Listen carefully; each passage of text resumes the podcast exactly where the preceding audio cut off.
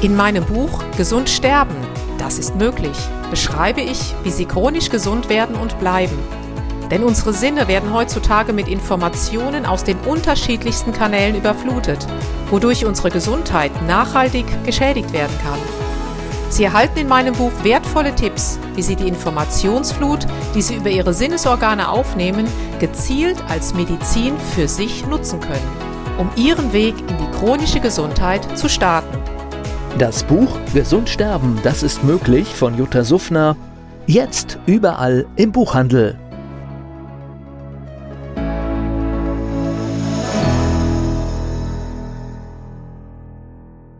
Dieser Podcast wird Ihnen präsentiert von Blue Antox, dem Besten aus der wilden Blaubeere für Ihr Wohlbefinden.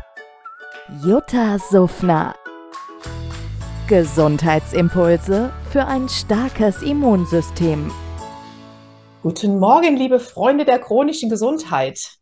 Ich begrüße Sie und euch ganz, ganz herzlich und äh, gleich wird's spannend, denn es geht unseren, ja, um den wichtigsten Lebenssaft, den wir alle im Körper mit uns führen, nämlich um das Blut. Und dazu habe ich mir einen Experten eingeladen, den Dr. Heiko Hoffmann. Er ist der Leiter des wissenschaftlichen Außendienstes bei der Firma BioVis. Und ich durfte den Heiko kennenlernen als einen sehr empathischen Biologen, der sozusagen in die Blutparameter reinkriecht. Und deswegen habe ich mir direkt mal geschnappt und habe gesagt, Heiko, wir decken mal so ein paar Geheimnisse auf zum Thema Blut. Heiko, ganz, ganz herzlich willkommen, ja, hier im chronischen Gesund Podcast und Video. Guten Morgen, liebe Jutta. Ich freue mich sehr. Wir haben uns ja kennengelernt auf einer Tagung. Ich dachte, das passt sofort, dass du mich gefragt hast. Sag ich, wir machen das zusammen. Das kann nur gut werden. Ja, denn ganz, ganz viele Menschen fragen ja sicherlich nicht nur dich, sondern auch mich immer, ach, kleines Blutbild, das reicht doch aus. Oder dann mache ich mal ein großes Blutbild, da sind noch ein paar differenzierte Parameter bei. Und dann sage ich, na ja,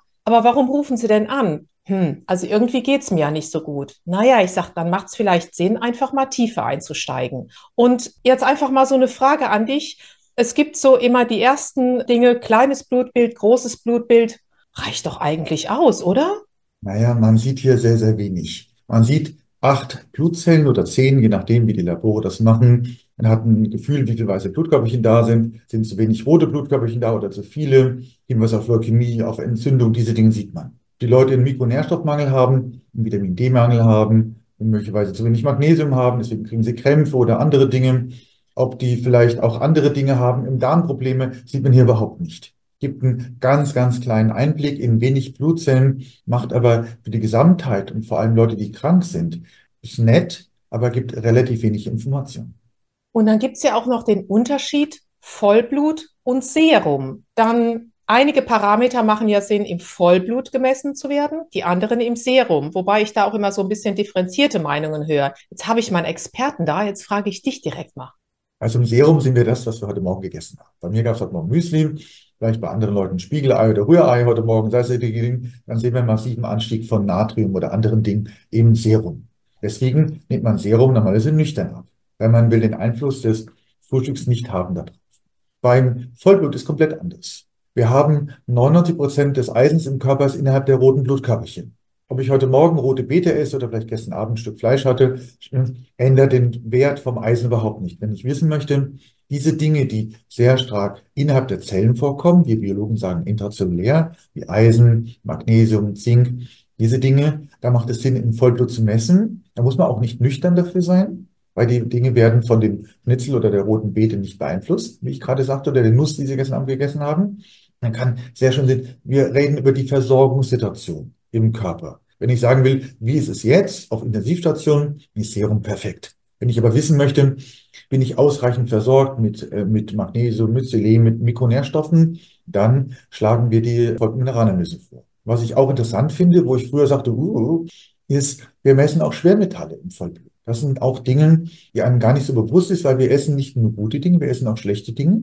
Zum Beispiel viele Leute, die sehr viel Fisch essen oder günstigen Fisch und Meeresfrüchte haben Quecksilber im Blut. Leute, die viel günstige Produkte aus Asien haben, haben Arsen im Blut. Also das kann man auch mitbestimmen. Das geht weit über diese normalen Dinge hinaus. Diese Analysen machen wir. Dann kann man auch sagen, hey, Vorsicht, vielleicht eher Bioprodukte oder das mal weglassen oder darauf achten. Das sind interessante Dinge, die wir zu dem Vollblut noch als Ergänzung haben. Sowas wird in einer normalen Arztpraxis niemals untersucht.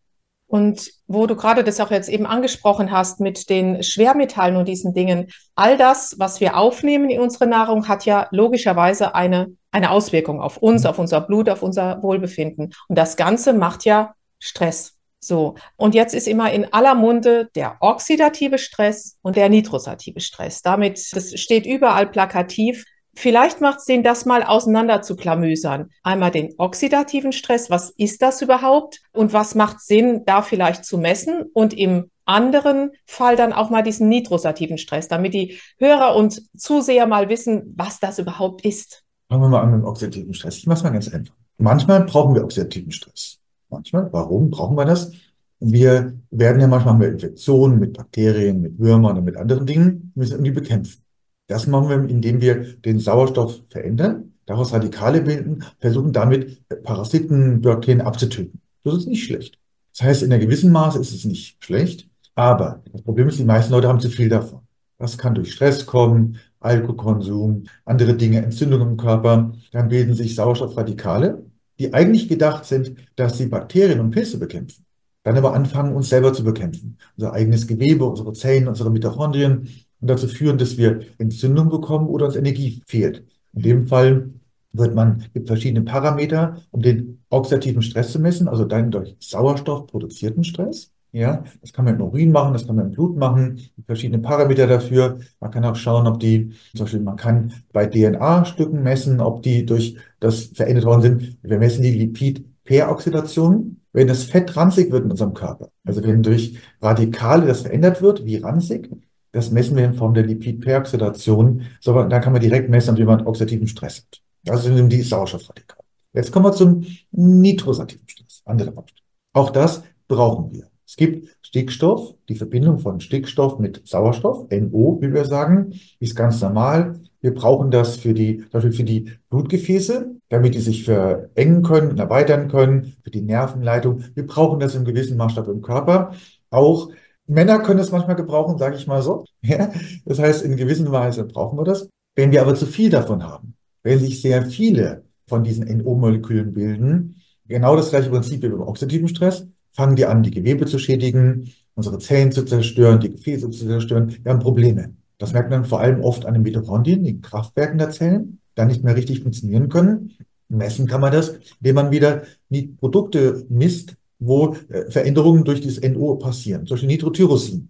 Ja, schon gibt es auch andere Dinge dafür, die man messen kann, ob jemand NO-Stress hat oder nicht. Beim Blut messen, kann man Urin messen, gibt es verschiedene Möglichkeiten. Und wie geht man dann damit um, wenn man nämlich chronisch krank ist oder Probleme hat? Wenn man diesen O-Stress hat oder andere Dinge, kann man zum Beispiel mit Antioxidantien haben, die nämlich genau das bekämpfen. Das heißt, in einem gewissen Maße sind diese Dinge gut, im Übermaßen, das haben wir sehr oft, kommt es zu Schädigungen und dann kann man da was machen.